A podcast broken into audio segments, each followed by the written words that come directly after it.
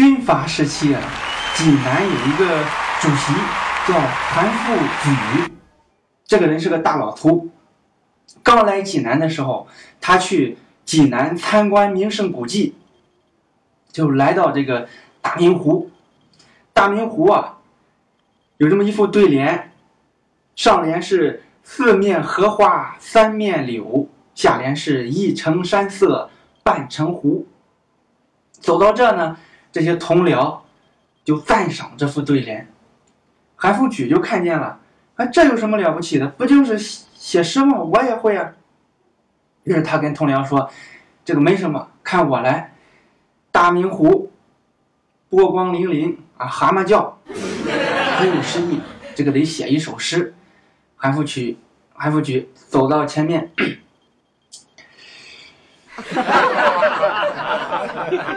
我要开始做事了。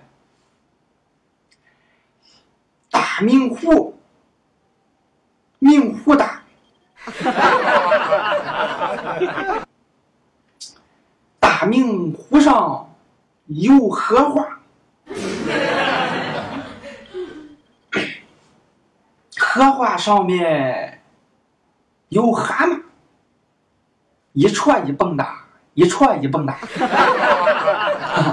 韩复榘就做了这首诗，那同僚们也不敢怎么说啊，只说好好好，韩主席这个诗写的太好了。然后他们又去了趵突泉。趵突泉有一个词叫李清照词，大家也都在议论这个李清照。韩复榘又不明白了，哎，这个女人是谁呀？人要说这是南宋的词人李清照。哦，她是个写词的，这个木松啊，我也会写。他这个趵突泉，我要再作诗一首。啊，韩复榘又要在趵突泉再来作诗。他走到趵突泉边，看到趵突泉三个泉眼喷涌而上，不仅诗兴大发。但是呢，他还没想好要说什么，一边酝酿，一边来进行做事。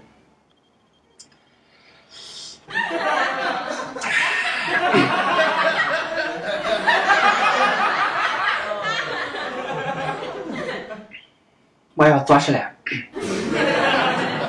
趵突泉，突突突，三个窟窿一般粗。要是泉水冒出来，冒出来，突突突突突突突，这是 在趵突泉。最后啊，同僚们说，大明湖也参观了，趵突泉也参观了，下一个咱就得去千佛山吧。又来到千佛山，刚来千佛山呢，还没等韩复榘自己说，他那些同僚就建议韩复榘省长，你看济南三大名胜，大明湖、趵突泉，人都写过诗了，留下笔墨了，这个千佛山你也得来一首啊。韩复榘说，那那当然。韩复榘站在千佛山脚下，看到千佛山黑压压一片。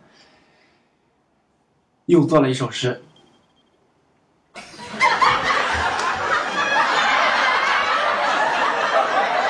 这个佛山真是好，底下大嘞，上头小。要是把它倒过来，倒过来，上头大嘞。